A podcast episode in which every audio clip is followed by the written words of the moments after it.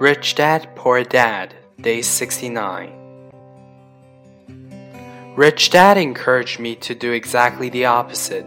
You want to know a little about a lot, was his suggestion. That is why for years I worked in different areas of his companies. For a while I worked in his accounting department. Although I would probably never be an accountant, he wanted me to learn via osmosis.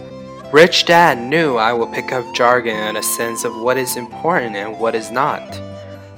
I also worked as a busboy and construction worker as well as in sales, reservations, and marketing.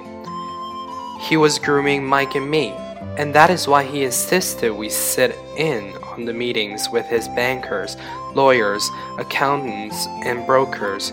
He wanted us to know a little about every aspect of his empire.